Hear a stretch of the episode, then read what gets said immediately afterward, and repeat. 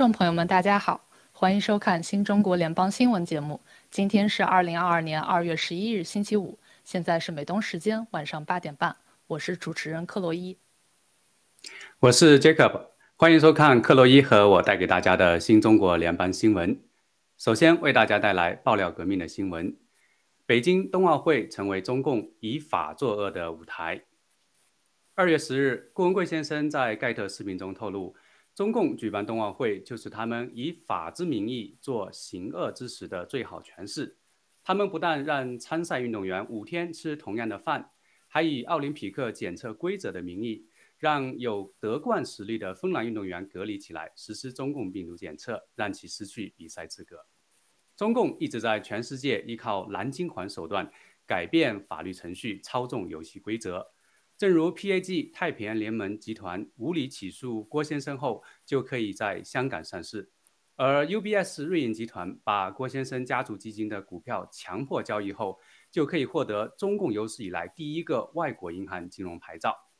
中共善于用恶法黑掉揭露他作恶的人，而我们要用合法的手段让世界得知真相并维护正义。一切都是刚刚开始。那么要记住。就是你打个台球，你生活中啊，你开玩笑都会被牢记在心。尊重游戏规则，尊重法律是一个社会的底线，道德是人和畜生之间最低的底线。你看看冬奥会，照人家运动员吃成那样的饭，五天吃一样的饭，你让人家活不活了？一看人家要获奖了，就把人家哎啊核糖核酸检测关起来，关起来完了就让人家失去这个获奖的机会，用一个人造的血。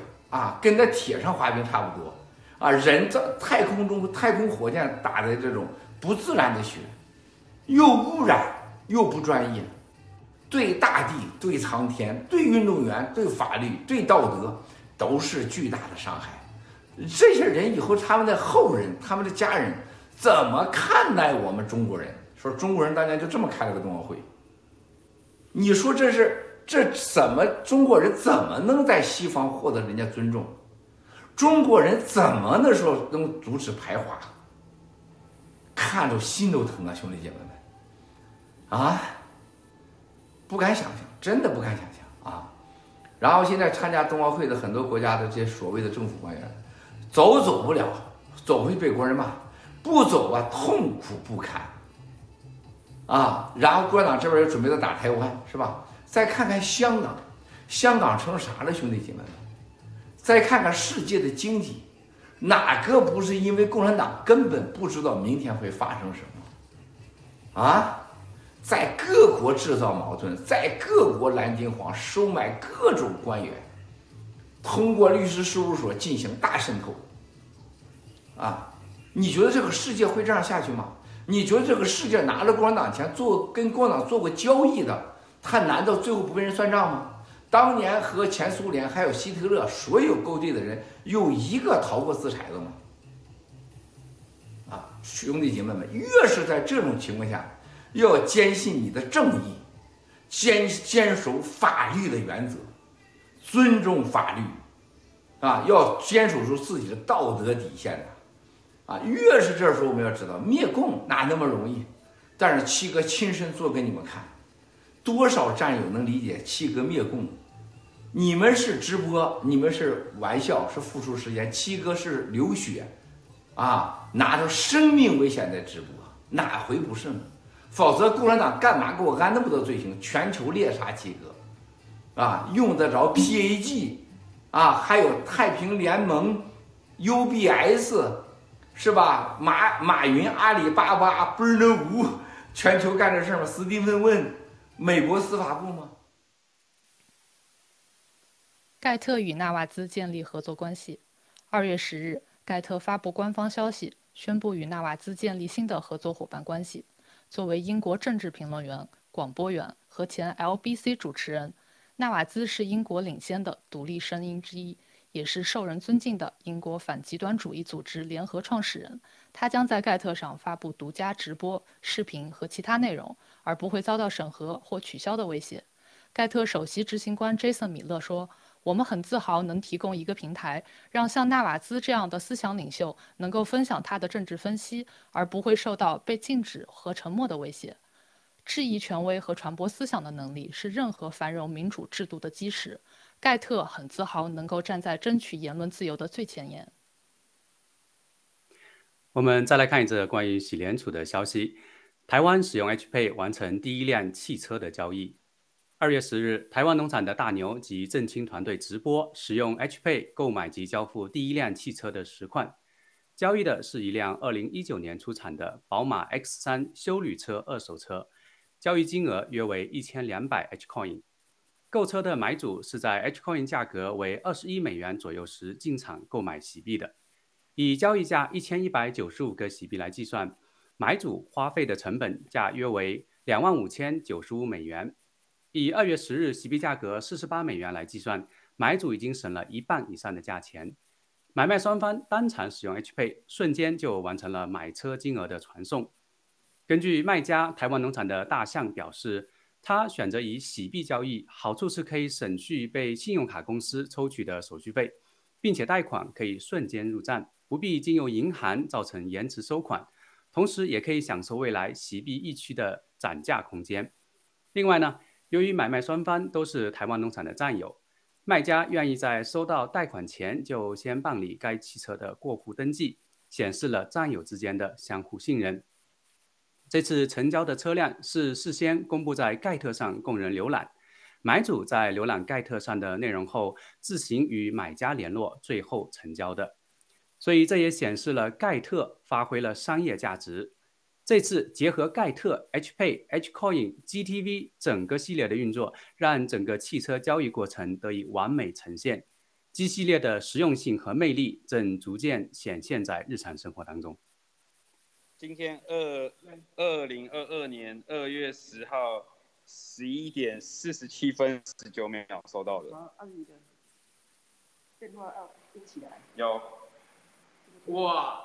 哇，这个真的是，其实今天真的很兴奋，因为这真的是历史性的一刻。对，就是真的是，你看，我们从十一月它上市的时候，我们一直看着这个我们的喜币，嗯，哦，跟我们的这个喜美元，嗯，那但是当时其实这 H P 还没上市的时候，大家都不知道说，哎，就到底我可不可以去市场上再使用，到底我可以买到什么东西？但随着 H P 的上市的时候，在我们的努力，在我们的推广，就真的我们一步一步从买茶叶开始，然后到我们买机车。今天我们竟然真的是成交了第一台车子，未来很甚至房子，这个其实真的都是可预期的，对，而且在当时大概是几个礼拜前吧，我们当时来到大象的这个啊店铺门前，那我们也当时有做一个直当时宣布我们台湾的第一家啊支持 S 配的这个豪车的代理商，嗯，那但是呢，可能我觉得可能有的战友会觉得说，哎，这个只是有一个噱头嘛，做一做一波宣传，那也不知道什么时候才会真的有这种。交易，但是没想到这时隔不到几个礼拜，真的就我们已经诞生了全台第一笔用 S P 去支付豪车车款的这样的一个实打实的交易。对。冬奥会方面，美大学生校队完胜中共外聘职业联队。二月十日，冬奥会冰球男子。男子组预赛，由美高校学生组成的美国队以八比零完胜中共出巨资打造的由美加俄职业球员组成的中国队。此前，自去年十二月，美国国家冰球联盟 （NH NHL） 宣布不派联盟球员参加二零二二年北京冬奥会。冰球强国美国和加拿大匆忙组建了各自的国家队，跨洋出征。这些年轻的球员绝大多数都是在校大学生。没有参加过国际比赛。反观中国队的阵容，二十五人中本土球员只有六个，其余的十九人几乎都是通过中共运作的四年的大国战略高薪招募的外籍球员，而且大部分是 NHL 职业球员。根据国际冰球联合会规则，允许球员代表一个国家效力，只要在那里生活至少两年。中共国本来没有冰球队，仅仅为了实现。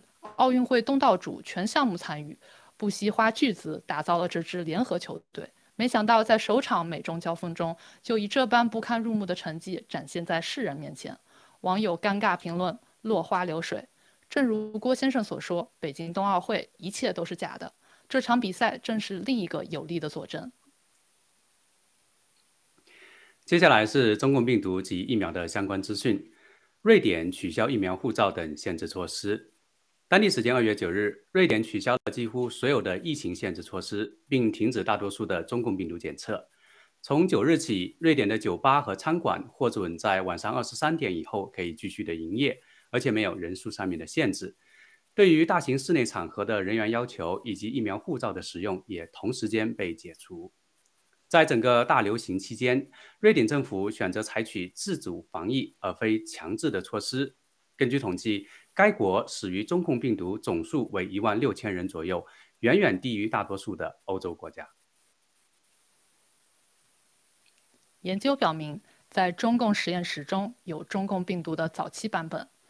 根据英国媒体二月十日消息，近日匈牙利科学家在检测来自南极洲的土壤 DNA 时，发现一种独特的中共病毒变异痕迹。这些痕迹可能会支持中共病毒来自实验室的结论。从土壤样本分析来看，科学家认为中共病毒应该不是从自然野生动物传染给人类的。研究人员还发现了来自中共的仓鼠和绿猴的遗传物质，这表明中共病毒利用动物或动物细胞进行过实验室实验。越来越多的证据证明，在中共病毒大流行之前，中共科学家们在实验室设计了病毒，并增强了其传染性。美国参议员认为自然免疫力优于中共病毒疫苗。外媒二月十日报道，美国共和党参议员兰德·保罗称，自然免疫力比中共病毒疫苗好得多，但我们耽误了两年才承认自然免疫力的优越性。保罗认为，已经有七千八百万美国人感染了中共病毒，如果做随机抗体检测试，就能知道到底有多少人因强制疫苗而遭到感染。而安东尼·福奇等人无视自然免疫力。强制推动接种中共病毒疫苗是一种极大的误导和犯罪。我们在与中共病毒的对抗中已经形成了足够强大的自然免疫力，这是大自然母亲赐予我们的最好保护。另外呢，据相关人士评论，美国重量级参议员的表态意味着强制疫苗措施即将结束，但强制疫苗带来的惨痛代价尤其值得让人警醒。一条来自卡尔加里警员的信息，警官尼克说：“我看到的是警察像受雇的打手一样做着政治家的肮脏工作。我进入执法部门的原因是为了帮助人们。无论这句话有多天真，这都是我的真实想法。在渥太华发生的事情，警察明显受到了政治的影响，对和平的抗议者施加政治意愿，只为了潜在的政治利益。这在很多方面是非常错误的。” Hello, my name is Nick Motichka. I'm a police officer currently with the Calgary Police Service. I've been with Calgary for just a little over 10 years, and prior to that, I was with the RCMP for approximately six years. Um, I just wanted to read something that I wrote this evening. Today was a hard day for me. Something was taken away from me that I can never get back. Watching members of the Ottawa Police Service seize fuel from peaceful protesters took away a long held belief that I thought to be a lasting truth. And that is that the police are here when push really comes to shove to protect and help people. I will never see my profession in the same light than I did before today. What I saw was the police doing politicians' dirty work like hired goons. This goes against every reason why I chose this mostly thankless, difficult, traumatizing career with terrible hours. The reason I got into law enforcement was to help people. However naive that was, it is my honest truth. As the years wore on, I'll be a, the first to admit that I got jaded, but I never let anything compromise my integrity. I always applied the front page of the newspaper test, and that is would I be okay with whatever I was about to do being on the front page of the paper or a news story in your feed for younger viewers? Doing what was right, even when no one was looking, even if it was difficult, was always the right decision. What is happening in Ottawa with the clear political influence on the police to physically exert political will on peaceful protesters for nothing more than possible political gain is so very wrong on so many levels. I was just following orders is no longer an excuse. It is time to stand up and speak out by refusing to breach your fellow citizens' fundamental charter rights. You signed up to help people. Stand with your fellow Canadians and say enough is enough. There is no doubt that we are all part of history right now. I have one question for you. Which side do you want to be on?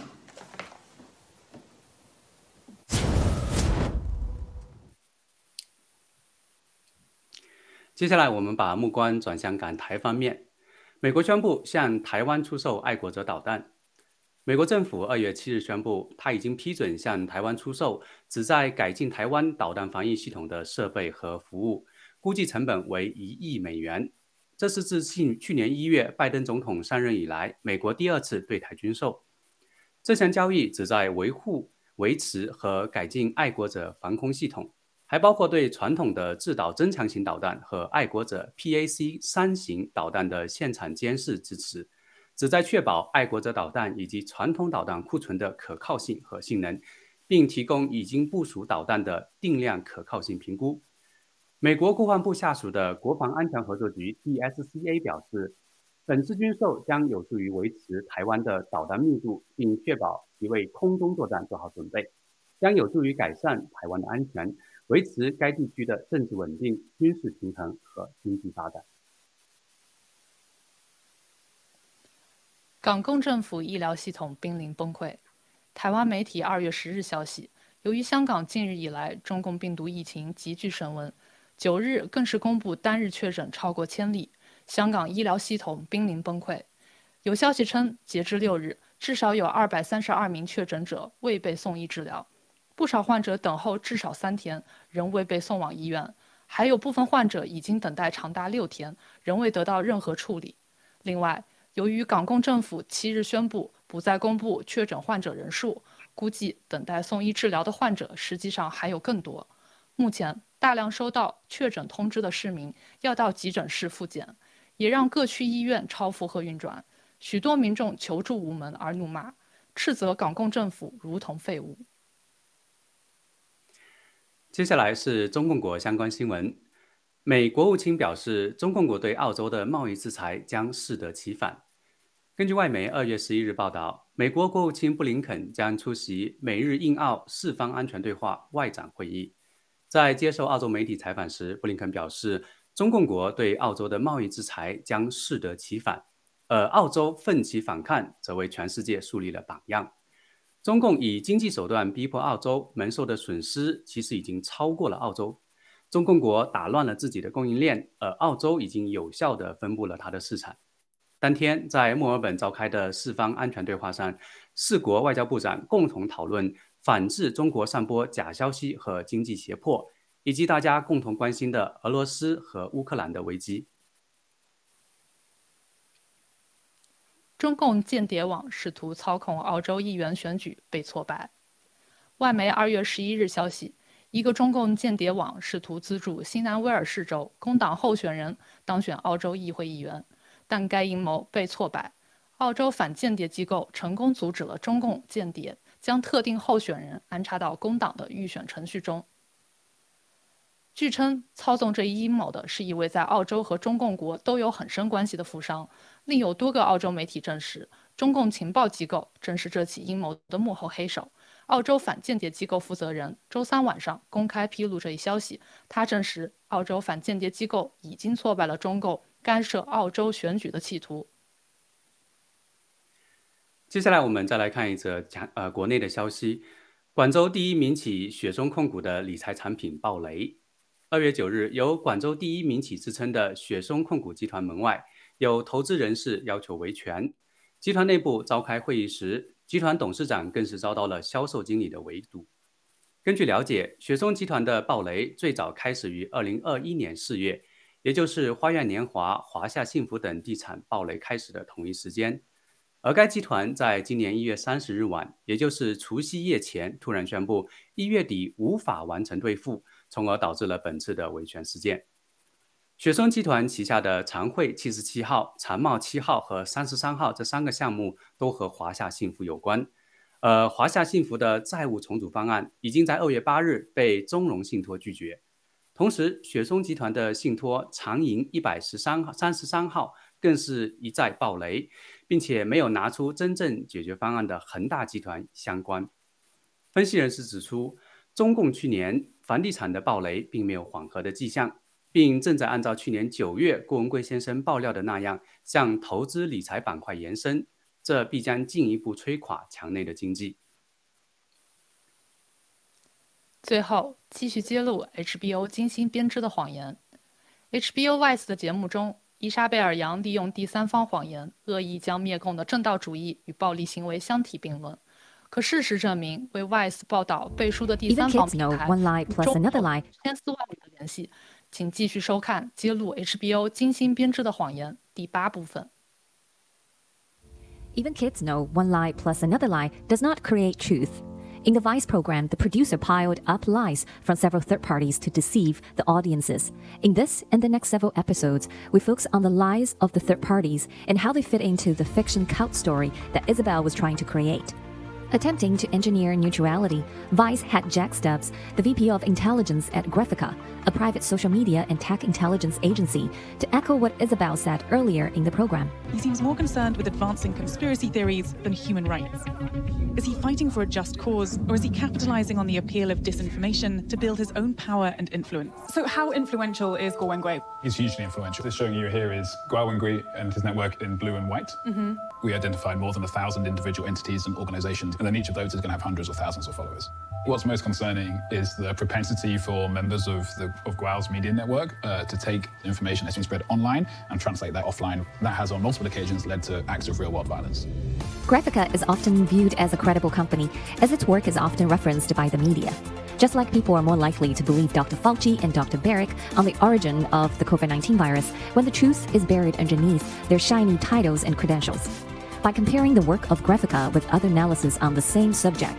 We confirmed our suspicion that Graphica is a friend of the Chinese Communist Party. Graphica made its name by putting out investigations about disinformation and foreign influence operations online.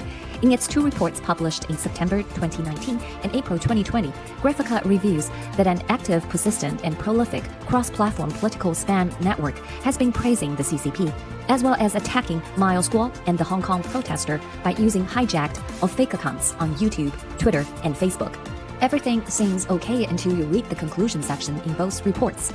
The 2019 report says this suggests that it was not a state backed operation, but a smaller and less professional network run by unknown individuals to boost anti Guo and anti protest messaging. Graphica named this group Spamaflage Dragon. How creative. The 2020 reports again states it is not yet clear whether the Spamaflage Dragon network is run by one organization or is a more cooperative endeavor of small groups. So, who is this Spamaflage Dragon on Earth? Let's take a look at a different study on the same subject.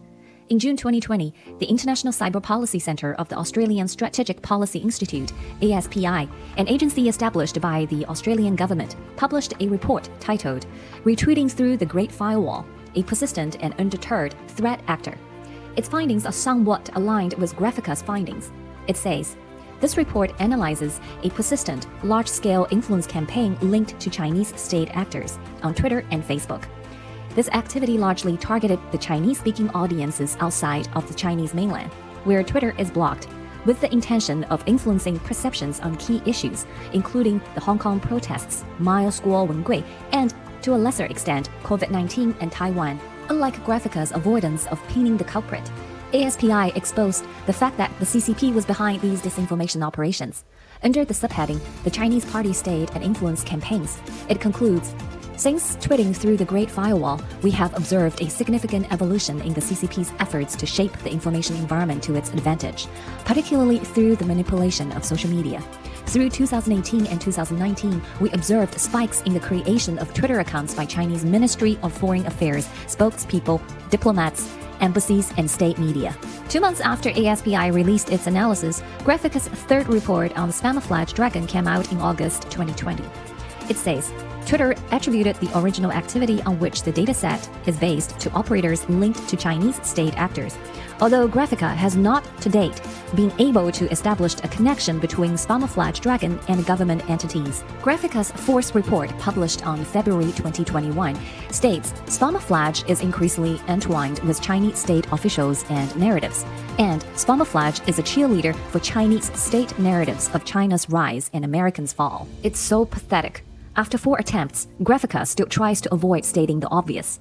Is Graphica's technical competency inferior to ASPI or else? In previous episodes, we mentioned that the CCP has many partners in the West, such as influential lobbyists, Disney, and HBO Vice. These CCP's globalist friends are not only avoiding telling the truth, but also actively creating disinformation to mislead people in democratic countries.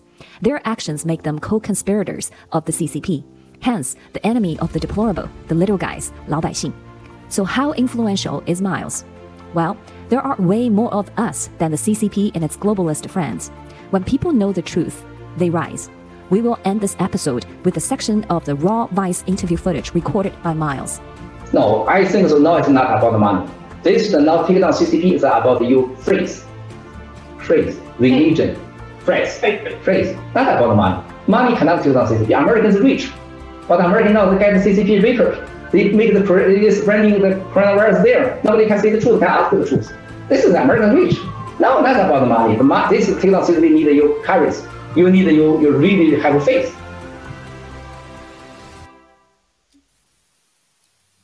以上就是本期的新中国联邦新闻，感谢各位观众、听众朋友的收看，我们下期节目再见。